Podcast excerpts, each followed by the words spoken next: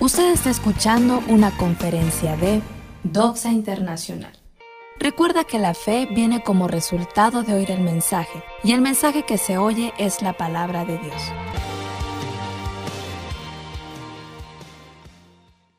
Amén y amén.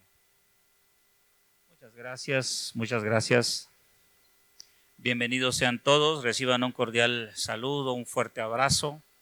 Qué bueno de que pudieron apartar el tiempo para estar aquí en este día especial que es un aniversario más de la resurrección de nuestro Señor Jesús. Hoy nosotros los cristianos celebramos un día de victoria, el día en el cual la muerte, la cual muchos lamentablemente adoran, se está México se está convirtiendo en una cultura que está adorando a la muerte por causa de una narcocultura floreciente en el país y pues al adorar la muerte pues tenemos después del país en guerra que es Ucrania contra Rusia pues los más altos índices de muerte a nivel mundial en países que no están en guerra. Pero nosotros los cristianos sabemos que la muerte no es más que un ángel, no es más que un servidor de Dios. Algunos dicen es, es el diablo. No, no es el diablo. En el libro de Génesis claramente dice que Dios puso un arcángel con una espada de fuego desenvainada y la única manera en que puedes regresar al Edén es primero tienes que pasar por la espada del ángel, que es la espada de fuego y ese es el ángel de la muerte. También celebramos nosotros un día de victoria en el cual el pecado, el pecado que gobierna nuestra vida antes de tener una relación personal con Jesús, el pecado que no sabemos qué hacer con él porque lo hemos compartido a través de estas conferencias, el pecado es algo que nace en nuestra alma, en nuestra mente, en nuestro corazón en nuestro pensamiento. Probablemente nosotros no hemos matado, pero ¿cuántas veces no hemos deseado poder haberlo hecho? A matar a alguien, eh, destruir la vida de alguien. Lo hemos pensado, lo hemos deseado, lo hemos hecho en nuestra mente. Y eso para Dios es ya el reino del pecado. También a través de su resurrección Jesucristo venció a Satanás y la tumba vacía de Jesús muestra que ellos fueron vencidos para siempre. ¿Y cómo fueron vencidos? Nosotros sabemos que fueron vencidos por medio de la muerte y de la resurrección de Jesús. Así es que vamos a aprovechar el tiempo al máximo. Alguien por ahí debe de llevar mi, mi tiempo. Ah, ya está. ya lo tengo ubicado. Y vamos a iniciar con una historia la historia de un señor que se llama Carlos, Carlos Camejo. Él es un venezolano y tuvo un accidente de tránsito, de tráfico en el año 2007. Él tenía en ese tiempo 33 años de edad, todavía sigue vivo. Vamos a contar esta historia. Y él fue declarado muerto. Cuando tú tienes un accidente de tránsito, y lamentablemente se da un caso de fallecimiento, ya no intervienen las eh, instituciones como la Cruz Roja o algún grupo de salvamento que llegan con sus ah, ambulancias y que tienen el equipo básico para mantener la vida. No te recogen ellos, tiene que llegar unos, un un señor que es el agente del Ministerio Público junto con agentes ministeriales, se llaman ahora agentes judiciales en nuestros tiempos, llegan y dan fe de levantamiento del cuerpo.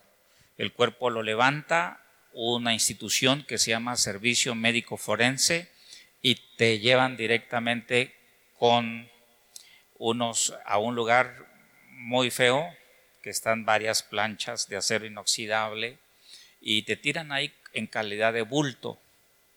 Eh, la mayoría de ellos pues no te tratan bonito. Eh, su mujer fue avisada del accidente y la llamaron para acudir al CEMEFO, al servicio médico forense eh, para reconocer el cadáver. Tu familia tiene que llegar y reconocer, sí, sí, sí, este es mi Pancho. Entonces va y lo reconoce. En este caso lo reconoció su esposa, eh, hizo el reconocimiento del cadáver, el reconocimiento legal del cadáver.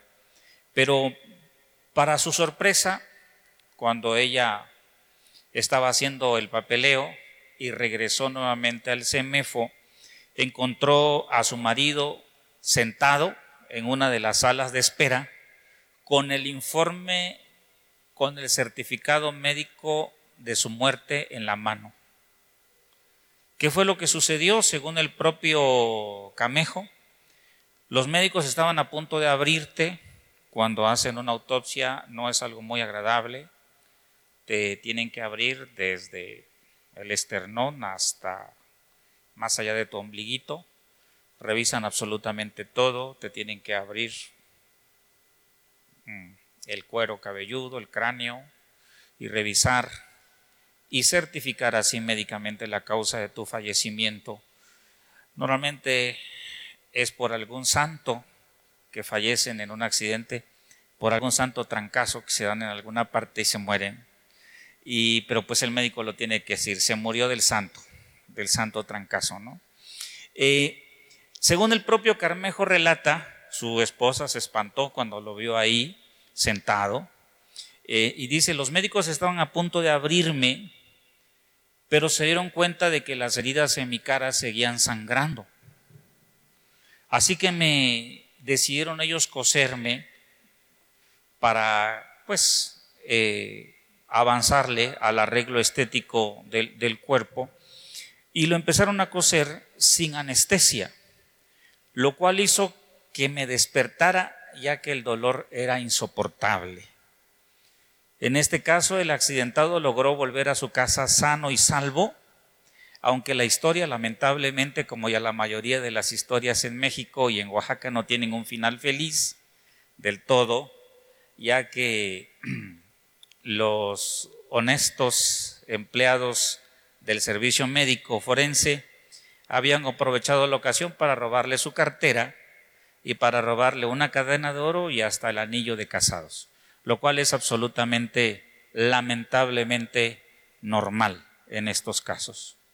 Así es que este hombre es un caso de resurrección totalmente documentado, estaba declarado clínicamente muerto, te buscan tus signos vitales, no los encuentran y dicen, pues este ya, ya falleció. Es, es este el caso. ¿Por qué digo yo estas cosas? Bueno, porque una de las razones que argumentan los que están en contra de la resurrección de Jesús es que Jesús realmente no murió, sino que solamente entró en un estado cataléptico, lo cual no es correcto, y hay historias de este tipo. Eh, una vez un ecuatoriano, esto fue en el 2013, Edison Vicuña, desapareció durante tres días su familia y amigos comenzaron a, a temer lo peor. Todo pareció confirmarse cuando el cuerpo de un hombre desfigurado se halló cerca de la residencia de Vicuña, víctima de un atropellamiento. Lo habían atropellado y los vehículos se habían pasado encima de su rostro y lamentablemente estaba irreconocible. Y obviamente los familiares le veían un parecido a Vicuña, ellos dijeron, él es. El cadáver fue identificado como el del desaparecido, pero el día del funeral, cuando estaban velando ese cuerpo que había ido al CEMEFO y luego ya lo entregan a los familiares, ya estaban en el velorio, el día del funeral, este señor llamado Vicuña se presentó para sorpresa de todos, borracho, a su propio velorio, causando el miedo y el pavor de los que estaban ahí velándolo. Como dice la canción, ¿verdad? Esa canción famosa, no estaba muerto, andaba de parranda. Mientras todos lloraban su pérdida, Vicuña se había ido de parranda con sus amigos varios días y pues como no podía ser de otra manera, la ceremonia se detuvo y el cuerpo lo devolvieron. Pues a la morgue, porque pues no era él. Estaban velando a alguien que no era él. En el caso de Jesús no es así. Veremos nosotros ahora, vayamos a la Biblia y vamos a disfrutar de estos pasajes de la Biblia. Eh, vamos a sacar algunos principios de la resurrección de Jesús, los cuales son muy importantes. Vamos a tomar Juan capítulo 20. La resurrección de Jesús está consagrada, está recordada en los cuatro evangelios de la Biblia. Pero Juan lo describe de una manera muy gráfica, muy hermosa, y nos da a nosotros algunos principios prácticos para nuestra vida hoy que nos van a beneficiar hoy a nuestra vida espiritual y a nuestra vida emocional y física también acerca de la resurrección de Jesús. Vamos a leer entonces Juan capítulo 20 y versículo 1. El primer día de la semana, un día como hoy, Ahora, algunos dirán, ¿por qué las fechas cambian y no es la misma fecha? ¿Por qué a veces cae la primera semana de abril, a veces la última de marzo, a veces la tercera de abril, como está siendo este caso? La segunda de abril, ¿por qué se mueven las fechas de la Semana Santa? Ah, por una razón muy sencilla. Nuestro calendario se llama calendario gregoriano, y es un calendario que no empezó a estar vigente hasta la Edad Media, por ahí por el siglo X, onceavo. Y antiguamente los pueblos, el calendario que llevaban era el lunar, porque el calendario lunar es mucho más exacto que el solar. En el solar nos sobran a nosotros horas cada año. Por eso cada dos años tenemos que hacer un año que le llamamos bisiesto y tenemos problemas con los que nacen el 29 de febrero. No sé si alguno de ustedes tiene ese problema, porque de repente cumple usted años, un año sí y otro año no. Eso es bueno porque los que tienen 40 años apenas tienen 20 años cumplidos, realmente. Entonces no saben cuándo festejar su cumpleaños. Lo festejo el 28, no, no es. Lo festejo el primero de marzo, no, no es tienes que festejarlo el 29 de febrero. Y a ese día, a ese año, le llamamos año bisiesto, porque nuestro calendario, el solar, es imperfecto, tiene problemas. El lunar es mucho más exacto. Y la Pascua o la semana de la pasión se rige por el calendario lunar. Continuamos. El primer día de la semana, un día como hoy, de acuerdo al calendario lunar, María de Magdala, o María Magdalena fue de mañana, siendo aún oscuro, al sepulcro y vio quitada la piedra del sepulcro. ¿Quién era María Magdalena? María Magdalena era alguien que estaba muy agradecida con el Señor Jesús. El testimonio de ella es asombroso. El libro mismo de Juan y algunos otros evangelios la consagran como una mujer tremenda, muy mala, mala con M mayúscula, con A y con el resto de las letras en mayúscula. Era una mujer terrible, peor que la mujer de Juan capítulo 4, la mujer samaritana. La Biblia dice que Jesús tuvo que expulsar de ella siete demonios era una mujer con un testimonio tan perverso dentro de la sociedad, que era una de las razones por las que acusaban a Jesús y aún lo siguen acusando. Hablan de Jesús, que Jesús tenía cosas que ver con una mujer prostituta como lo había sido María Magdalena. Ella se dedicaba a la prostitución. Sin embargo, ella tuvo un encuentro con Jesús personal e íntimo. Y eso es lo tremendo de la fe en Jesús, en el Cristo resucitado. No importa la cantidad de pecados que nosotros hayamos cometido, si nosotros venimos a pedirle perdón al Señor, su mano de Él es tan generosa que Él nos perdona a nosotros sin ningún problema, porque su sacrificio es tan grande Y la sangre que Él derramó es tan perfecta y preciosa que alcanza para cubrir todos los pecados que nosotros hayamos cometido en contra de Dios o en contra de nuestro prójimo o en contra de nosotros mismos. Por eso vemos historias. Cada uno de nosotros tiene una historia de su conversión. Cada uno de nosotros tiene pecados que Dios y tú los conocen. Pero sin embargo, Dios en su gran amor ha perdonado nuestros pecados. Y miren a quién se aparece el Señor. El primer día de la semana, María de Magdala fue de mañana, siendo aún oscuro, al sepulcro y vio quitada la piedra del sepulcro. ¿El Señor quitó la piedra del sepulcro? No. ¿El Señor necesitaba que se quitara la piedra del sepulcro? No. ¿Quién quitó la piedra del sepulcro? Otros evangelistas dicen, fueron dos ángeles que llegaron y movieron la piedra. Se calcula que el peso de la piedra era de dos toneladas de peso. María no pudo moverla. Solamente los ángeles pudieron. Jesús no necesitaba moverla. El cuerpo resucitado de Jesús puede traspasar sin ningún problema la materia, porque combina los dos mundos, el mundo material, natural, y el mundo espiritual. La fusión de ambos mundos se le llama cuerpo glorificado. Y ese es el cuerpo de Jesús y esa es la promesa que nosotros tenemos de Él, que en su gracia nosotros también un día resucitaremos de entre los muertos como Él resucitó. Seremos como Él es. Heredaremos nosotros por su gracia y su misericordia un cuerpo eterno, inmortal en los cielos. Le llamamos nosotros un cuerpo glorificado. Esa es la esperanza que nosotros tenemos, que ninguno de nosotros muere, porque la Biblia dice claramente en Juan, el que cree en mí, aunque esté muerto, vivirá o sigue viviendo.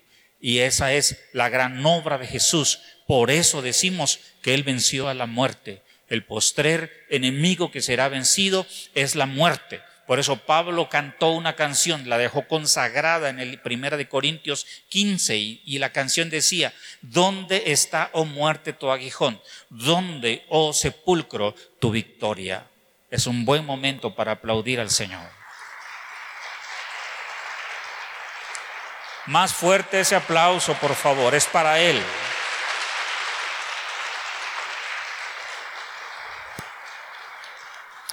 Llega María Magdalena, otras historias narran con otras dos mujeres, ve corrida la puerta, la piedra del sepulcro, eran cuevas en ese tiempo, se asoma, no ve el cuerpo, se asusta, se preocupa y en el versículo 2 dice que corrió y fue a donde estaba Simón Pedro y el otro discípulo aquel al que amaba Jesús y le dijo y les dijo, se han llevado del sepulcro al Señor y no sabemos dónde le han puesto. Ella pensó que habían robado el cuerpo del Señor Jesús. Por eso fue corriendo a la casa donde se hospedaban Simón y aquel discípulo a quien Jesús amaba. Ese discípulo a quien Jesús amaba es el autor de este Evangelio, es el mismo Juan. Él sigue conservando palpitante ese amor que él le tenía al Señor Jesús.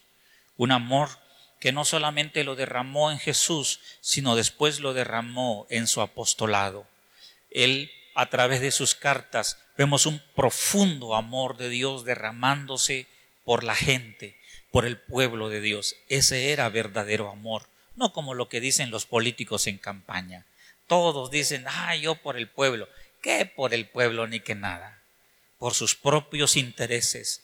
Pero Jesucristo y Juan pudieron profesar un amor puro y perfecto, el amor genuino de Dios que sigue vigente para ti el día de hoy. Cuando nosotros nos sentimos despreciados, cansados, desanimados por los problemas que la vida nos enfrenta, por las dificultades que tenemos nosotros en este tiempo, que el COVID, que el no COVID, que ya se fue el COVID, que ya va a regresar el COVID, que no hay trabajo, que no me alcanza. El amor de Dios, la fe de Dios y la bendición de Dios han prometido estar contigo aún en los tiempos más duros y más difíciles, que es cuando nosotros apreciamos el amor de Dios hacia nosotros. Bendito sea su nombre. Esta mujer se preocupó. Por eso fue y les dijo a ellos, se han llevado del sepulcro al Señor y no sabemos dónde le han puesto. Ella tenía una gran gratitud, una enorme gratitud hacia el Señor Jesús. El, mismo Señor Jesús nos enseñó un principio que dijo, una ley espiritual que dice, el que mucho le es perdonado, mucho ama. El que tiene en su corazón gratitud por haber sido perdonado por grandes pecados, mostrará un amor grande hacia Dios, un amor inmenso hacia el Señor. Y así, así era el corazón de María Magdalena. Todos criticaban a Jesús por tenerla dentro de su equipo. Todos la conocían en las ciudades de Jerusalén y sus alrededores donde ella había ejercido la prostitución. Y hasta hoy, repito, todavía puedes encontrar gente que quiere desconocer a Jesús y la venida de él como Mesías, acusándolo de tener cosas que ver con María Magdalena. Pero este amor era puro, era santo, era perfecto. Nosotros lo conocemos como el amor de Dios, el amor divino, el amor ágape. Va más allá de un amor natural, humano. Es un amor que solamente lo puede inspirar el Espíritu de Dios. Y muchos de nosotros hemos amado a Dios de esa manera. Hemos amado a Jesús al punto de estar dispuestos a dar la vida y lo que fuera necesario, solo por amor, sin importar nada más, sin importar más que amarlo a Él. Y también, ¿por qué no? En el caso de los discípulos y muchos líderes vivos y que ya han partido, el amor también por su pueblo. Aquí en el versículo 2 dice, se han llevado del sepulcro al Señor y no sabemos dónde le han puesto. Versículo 3. Y salieron Pedro y el otro discípulo, Juan, y fueron al sepulcro. Corrían los dos juntos, pero el otro discípulo corrió más a prisa que Pedro, por supuesto era más joven, y llegó primero al sepulcro. Y bajándose a mirar, vio los lienzos puestos allí, pero no entró. Ya había amanecido. Luego llegó Simón Pedro tras él y entró en el sepulcro y vio los lienzos puestos allí y el sudario o la sábana, lo que nosotros le llamamos ahorita, no recuerdo cuál nombre, la sábana con la cual se envuelve el cuerpo, que había estado sobre la cabeza de Jesús, no puesto con los lienzos, sino enrollado en un lugar aparte. Entonces entró también el otro discípulo que había venido primero al sepulcro y vio y creyó, porque aún no habían entendido la escritura, que era necesario que Él resucitase de los muertos. Y volvieron los discípulos a los suyos. Ellos fueron tres personas en este Evangelio, cinco en otro Evangelio, que muestran que fueron testigos de ver la tumba del Señor Jesucristo totalmente vacía. Vieron la sábana con la cual habían envuelto a Jesús enrollada, arreglada, doblada y puesta en la cabeza. Vieron los lienzos que eran usados los mejores embalsamadores del mundo. Son judíos y son rabinos Allá no permiten que nadie toque tu cuerpo si no son los rabinos o los maestros o los pastores de la palabra. Son los únicos autorizados para poder embalsamar a una persona judía. No permiten que alguien más lo haga, porque se hace que en un ambiente profundamente espiritual y de respeto y de adoración a Dios y de entrega al espíritu y al alma de la persona en las manos del Señor, del Creador, del Eterno, del Dios bueno, que nos da la vida y nos da los días para que vivamos sobre esta tierra, reconociendo que Él es el Señor y que no hay nadie más grande que Él, que todo lo que tenemos aquí es solamente prestado. Aún nuestra vida le pertenece a Él. Y un día todos nosotros rendiremos cuentas ante nuestro Señor y nuestro Creador. Amén. Continuamos. Pero María estaba fuera llorando junto al sepulcro, una mujer que por fin había encontrado un amor puro, perfecto y santo, genuino, alguien que le había aceptado como ella era, con todos sus pecados, ahora perdonados. Ahora era una mujer nueva, diferente. Nosotros le llamamos a eso el nuevo nacimiento conforme a las palabras de Jesús en Juan capítulo 3, donde él dijo, es necesario que ustedes nazcan de nuevo. Si no nacen del agua y del espíritu, no pueden ustedes heredar el reino de Dios. El nacimiento del agua es el nacimiento natural. Nosotros somos concebidos y crecemos en un ambiente perfecto, diseñado por Dios dentro de una placenta con agua que es el, líquido amniótico que se le llama, que ahí nosotros vimos. Por eso e, ese primer nacimiento, la Biblia le llama un nacimiento de agua. Y posteriormente Jesús dice el nacimiento del Espíritu. El nacimiento del Espíritu es lo que nosotros llamamos el nuevo nacimiento. Cuando nosotros nos arrepentimos de nuestros pecados y reconocemos que Jesús es el Hijo de Dios, el que vino a la tierra, el que murió en una cruz, el que derramó su sangre, el que resucitó de entre los muertos al tercer día y es el único que puede borrar con su sangre nuestros pecados, como dice el libro de Apocalipsis, y con su sangre nos ha lavado, nos ha perdonado de nuestros pecados, nos ha redimido de toda lengua, pueblo y nación. Hablando que la salvación no solamente es para un grupo étnico o una raza en especial, sino la salvación es para todo aquel que cree. Por eso está tan cercana la salvación a nosotros y muchos la rechazan y prefieren sufrir porque la salvación está tan cercana como hacer lo que Pablo consagra por el Espíritu Santo en una de las cartas y dice que si confesares con tu boca que Jesús es el Señor y que Dios le resucitó de entre los muertos, serás salvo. Imagina ese cuadro. María estaba fuera llorando junto al sepulcro y mientras lloraba se inclinó para mirar adentro del sepulcro. Ella, con todo el dolor de su corazón, miraba hacia adentro y lloraba. Y vio a dos ángeles con vestiduras blancas que estaban sentados el uno a la cabecera y el otro a los pies de la piedra donde había sido puesto Jesús. Había un ángel sentado donde había estado la cabeza y había otro ángel sentado donde estaban los pies. Eso es lo que ella vio. El uno a la cabecera y el otro a los pies, donde el cuerpo de Jesús había sido puesto. Y le dijeron, mujer, ¿por qué lloras?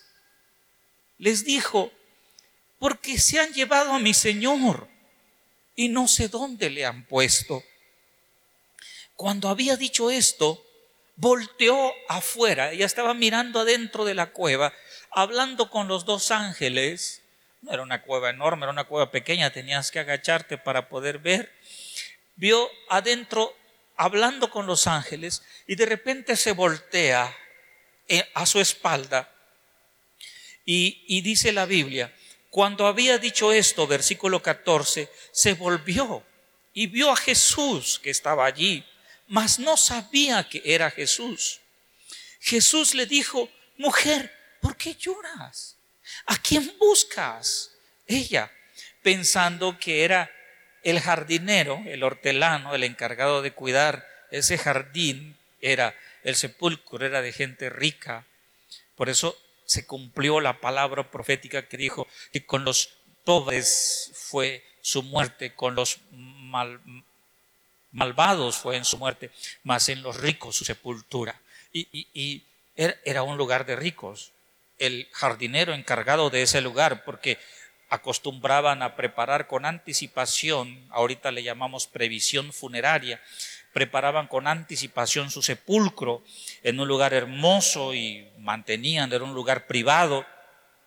Ella por eso pensaba que era el jardinero, el cuidador, el hortelano. Le dijo, Señor, si tú lo has llevado, dime dónde lo has puesto y yo lo llevaré. Ahora imagina a esta mujer, yo no me la imagino a ella muy fuerte, corpulenta ni nada. Muéstrame dónde está el cuerpo. Si alguien se lo robó, dime. Si lo sacaron, porque la tumba era prestada. Probablemente ella pensaba, quizás los dueños dijeron, vamos a sacar este cuerpo. No sé por qué se lo prestó mi marido, probablemente dijo la esposa de José de Arimatea. Así son muchas señoras, ¿verdad? Cuidan más las cosas que los maridos. Vamos a sacarlo. Eso pensó ella. Quizás ya nos quitaron la tumba que nos habían prestado durante un tiempo. ¿Y dónde pusieron el cuerpo del Señor? Jesús le dijo, María, volviéndose ella, le dijo, Rabone, que quiere decir mi maestro. De repente los ojos de ella le fueron abiertos y pudo ver vivo a su Señor. Pudo ver que Jesús había resucitado de entre los muertos. Y la mujer que tuvo el honor de ver por primera vez al Cristo resucitado y glorificado fue una mujer pecadora que muchos de nosotros no voltearíamos a verla, sino la juzgaríamos primero antes de acercarnos a ella. Sin embargo, esa es la expresión máxima del amor de Dios. Nada en la Biblia, ningún acto hecho por Jesús fue un acto al azar o fortuito. Todo acto toda historia consagrada en las escrituras están ahí para hablarnos y enseñarnos a nosotros la profundidad del corazón y del amor de Dios. El amor de Dios por una mujer pecadora, el amor de Dios por una mujer pobre, el amor de Dios por la gente abandonada, despreciada, eh, criticada, destruida, el amor de Dios por los desamparados, por los abandonados. Jesús le dijo, no me toques, no porque él fuera santo y ella fuera impura, porque aún no he subido a mi Padre. Él tenía una función profética que hacer, una función sacerdotal, espiritual, profunda, que nosotros no entenderíamos en una sola conferencia. Él tenía un oficio como sumo sacerdote que cumplir. Por eso él debería de estar perfectamente puro, porque él ascendería hasta el trono del Padre para como sumo sacerdote entra una vez al año o entraba una vez al año al lugar santísimo. Él entraría al lugar santísimo. No llevaría la sangre de un animal llevaría su propia sangre contenida en un lebrillo de plata, en una bandeja de plata, para con su sangre rociar el lugar santísimo, pararse encima de ella y declarar delante del Padre lo que había sido declarado en la cruz, consumado es. La sangre de Jesús, su Hijo, nos limpia de todo pecado y le dice, no me toques, porque aún no he subido a mi Padre, mas ve a mis hermanos y diles, subo a mi Padre y a vuestro Padre, a mi Dios y a vuestro Dios. Fue entonces María Magdalena para dar a los discípulos las nuevas de que había visto al Señor y que Él le había dicho estas cosas, que Él le había hablado estas cosas. Y todos no le creyeron a una mujer. La reacción inmediata de ellos fue, se robaron el cuerpo. No quieren que Jesús vaya a cumplir la promesa de su resurrección. Tal vez ellos lo entendieron así, eh, decían los discípulos. Versículo 19. Cuando llegó la noche de aquel mismo día, el primero de la semana, Estando las puertas cerradas en el lugar donde los discípulos estaban reunidos, estaban cerradas por obvias razones. Había una gran persecución en contra de los discípulos, la primera, después de la muerte de Jesús. por miedo de los judíos. Vino Jesús y puesto en medio les dijo, paz a vosotros. Y cuando les hubo dicho esto, les mostró las manos y les mostró el costado. Y los discípulos se regocijaron viendo al Señor. Entonces Jesús les dijo otra vez, paz a vosotros, como me envió el Padre, así también yo os envío. Y habiendo dicho esto, sopló y les dijo, recibid el Espíritu Santo. A quienes remitiereis los pecados, les son remitidos, y a quienes se los retuviereis, les son retenidos. El día de hoy en todo el mundo, en todas las iglesias, se predican sermones sobre la resurrección de Jesús. En toda la historia de la iglesia, miles de sermones se han predicado sobre la, el tremendo milagro indiscutible, Lucas dice, ineludible, de la resurrección de nuestro Señor Jesús. Pero esta mañana nosotros vamos a tomar algunos principios de la resurrección de Jesús que contenidas en estos pasajes que nosotros estamos leyendo son llamados muy importantes para cada uno de nosotros hay un llamado hacia la gente que no le conoce de misericordia y de amor. Hay otro llamado hacia la gente que le conocemos y que necesitamos renovar continuamente nuestro amor y nuestra pasión por Él, porque el amor puede enfriarse, la pasión puede acabarse, el cariño y el amor que le tenemos a Él con el desgaste y los azotes de la vida diaria pueden terminarse pero necesitan ser renovados. En el Evangelio de Juan, Juan nos muestra cuatro apariciones de Jesús resucitado. La primera aparición nosotros ya vimos, vimos también la segunda, tenemos la tercera y la cuarta. La primera aparición fue a María Magdalena, a los discípulos, sin estar Tomás presente, a los discípulos y a Tomás y a siete de sus discípulos que ya habían dejado el oficio apostólico para regresar nuevamente a su vida normal y rutinaria. Cada una de estas apariciones representan un principio de Jesús resucitado, una palabra específica de Jesús para cada uno de nosotros. No son los llamados de una religión o los llamados de una tradición que se practique cada año, lo cual nos gusta mucho en Oaxaca, sino que son los llamados de un Cristo vivo, motivándonos a continuar su misión en este mundo, ya sin el presente físicamente, pero vivo y viviente en nuestros corazones.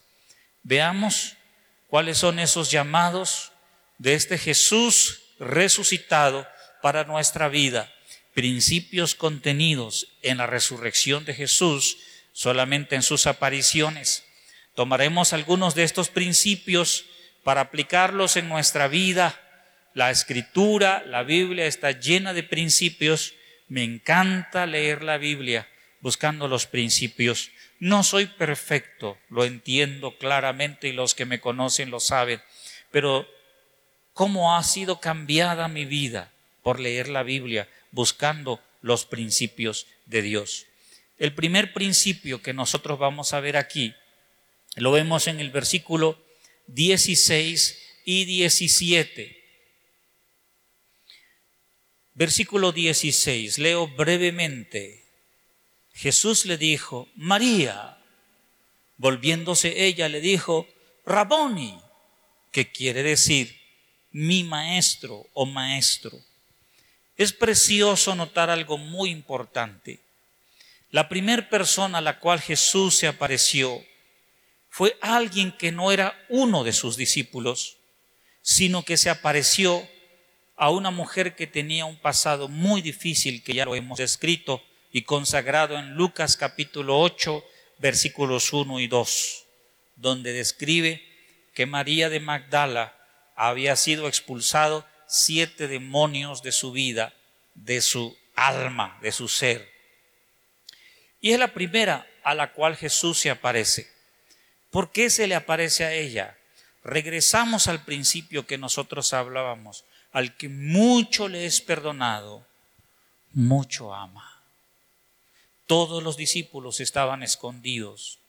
Ella amaba a Jesús y no se quería despegar del Señor ni un solo instante. Por eso en el momento, un poquito antes de que se terminara el periodo de Shabbat o de descanso obligatorio para los judíos, ella ya estaba presente al despuntar el alba. Por eso las iglesias cristianas de antes, cuando éramos más esforzados, el culto de resurrección lo hacíamos a las 5 de la mañana.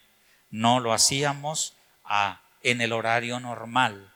Y el pastor tenía que vestirse completamente de blanco para mostrar la gloria de la resurrección. Y la gente llegaba, llegábamos a adorar a Dios, a cantarle a Jesús, a oír la palabra, esta bella e inolvidable, y cada vez que la leemos nos llena historia de la resurrección de nuestro Señor Jesucristo. Amén. Y Él le da un principio a María Magdalena. Y este principio sigue vigente. El llamado que Jesús le hace a María Magdalena es que vaya en el versículo 17,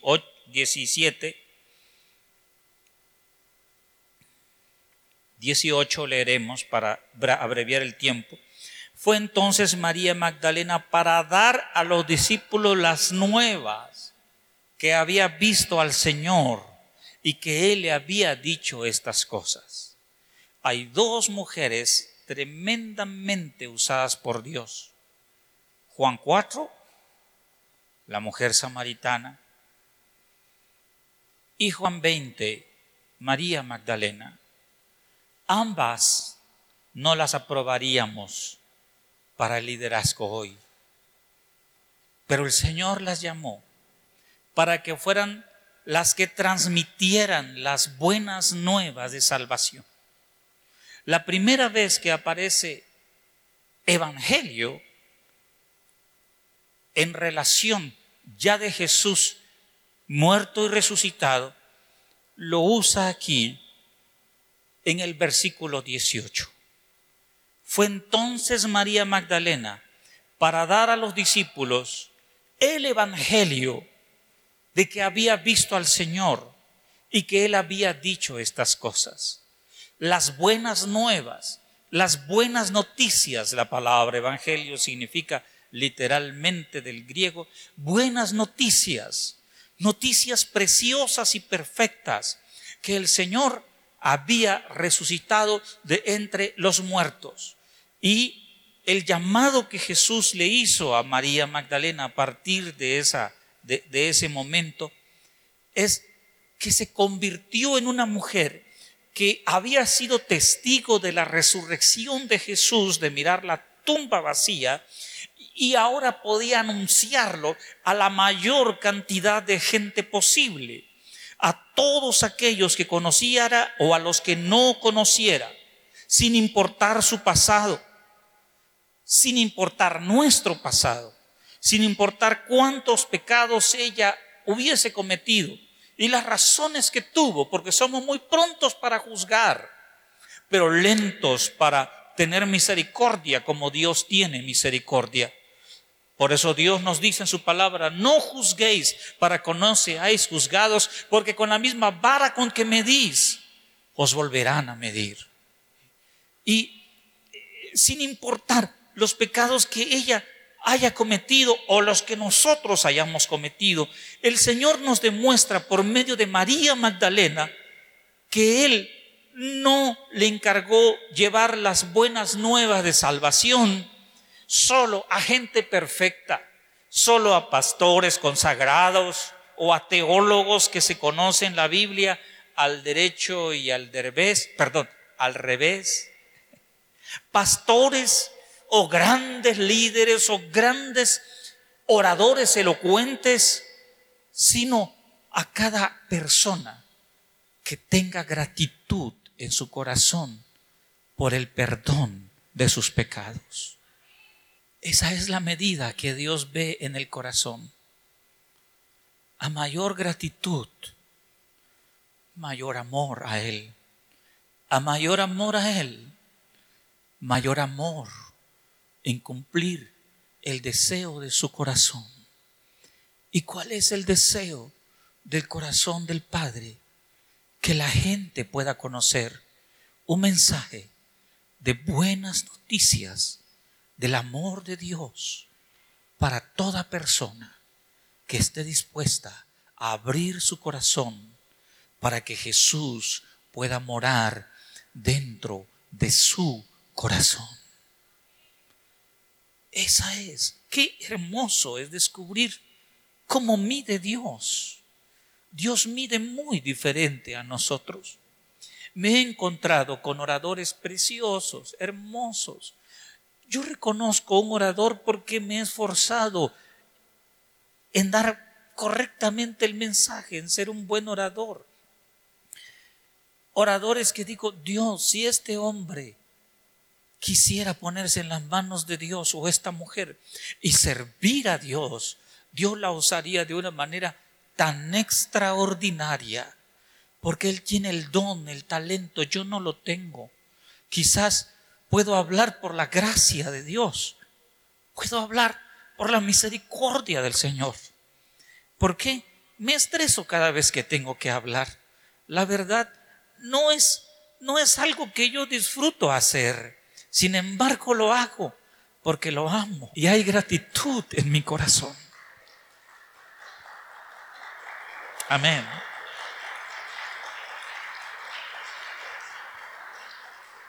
Qué tremendo. Le llevó las buenas nuevas a estos muchachos que no creían en su resurrección. Una mujer pecadora fue la encargada de dar por primera vez el mensaje del Evangelio. Cristo no está muerto. Jesús resucitó de entre los muertos. Primicias de los que durmieron es hecho, escribió el apóstol Pablo años más tarde. ¿Por qué buscáis entre los muertos al que vive? Él resucitó, dijeron los ángeles. No busquen entre los muertos al que está vivo. No busquemos entre los muertos al Hijo de Dios, al único Señor al Rey de Reyes, al Señor de Señores, a quien es digno de recibir toda gloria, honra, honor y alabanza, al que vive por los siglos de los siglos, al que reina y reinará por la eternidad de las eternidades, a quien hemos decidido nosotros voluntariamente amar y servir. Nadie nos obliga, lo hacemos voluntariamente, aunque no seamos perfectos y tengamos un pasado oscuro. El Señor ha perdonado nuestros pecados y nos ha dado vida y perdón en su nombre. Amén.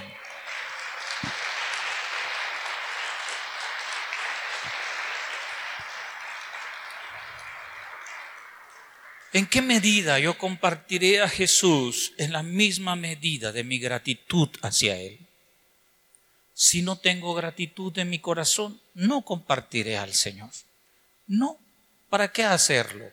Si no hay gratitud en mi alma, será una labor muy difícil, será una labor muy angustiosa, será una labor que me provocará vergüenza, será una labor que no sabré qué decir, porque hay gente que me dice, yo sí quisiera hablar, pero no sé qué decir. Habla bien del Señor nada más, eso es todo. Cuéntales a los demás lo que tu propia experiencia que has tenido con Él, cómo Él ha perdonado tus pecados, cómo Él ha lavado tu corazón, cómo era tu vida antes de tener un encuentro con Él, cómo fue tu encuentro con Él y cómo es tu vida ahora que tú lo amas a Él. No quiere decir que seas una persona perfecta, porque no hay un solo ser humano que sea perfecto, ni tampoco que tienes que caerle bien a todos. Hay gente a la que yo le caigo mal sin haberles hecho absolutamente nada y que son mis enemigos declarados sin que yo haya alzado tan siquiera un dedo en contra de ellos, porque así es la vida. A algunos les caeremos bien, a otros les caeremos mal. Les caigamos bien o les caigamos mal, tenemos que mostrarles a ellos la obra gloriosa del Señor Jesús, enseñar la verdad. ¿Y quién es la verdad? La verdad no son conceptos, la verdad es una persona. Por eso él mismo dijo, yo soy el camino, yo soy la verdad y yo soy la vida. Nadie puede venir al Padre si no es por mí. Él es la verdad. Y cada vez que tú hablas de Él, tú hablas de la verdad. Amén. Lamentablemente el tiempo se nos ha terminado. Eso es algo que tengo muchos problemas. Soy un mal predicador porque nunca termino mis bosquejos. Lo bueno es que tengo la oportunidad de dar una segunda o a veces hasta una tercera parte de un mismo mensaje, porque hay tanta gracia en el Señor, hay tanta bondad en Él, hay tanta misericordia en Él, hay tanto amor en Él, hay tanto perdón en Él, que ningún tiempo del mundo alcanzaría para describir su bondad, su majestad, su misericordia, su belleza, su hermosura, su poder, su brazo amoroso extendido hacia cada uno de nosotros y a lo vil del mundo y a lo menospreciado y a lo que no es para avergonzar a los que se creen ser algo. Felices Pascuas, mis amados. Felices fiestas a donde nosotros celebramos no con tristeza la muerte de Jesús, pero celebramos con alegría su resurrección. Qué casualidad que fue en la primavera. La primavera misma nos muestra la, la, vuelta a la vida, la resurrección a la vida, la esperanza para la humanidad de que algún día todos nosotros tendremos la imagen y la semejanza y seremos tal como Él es.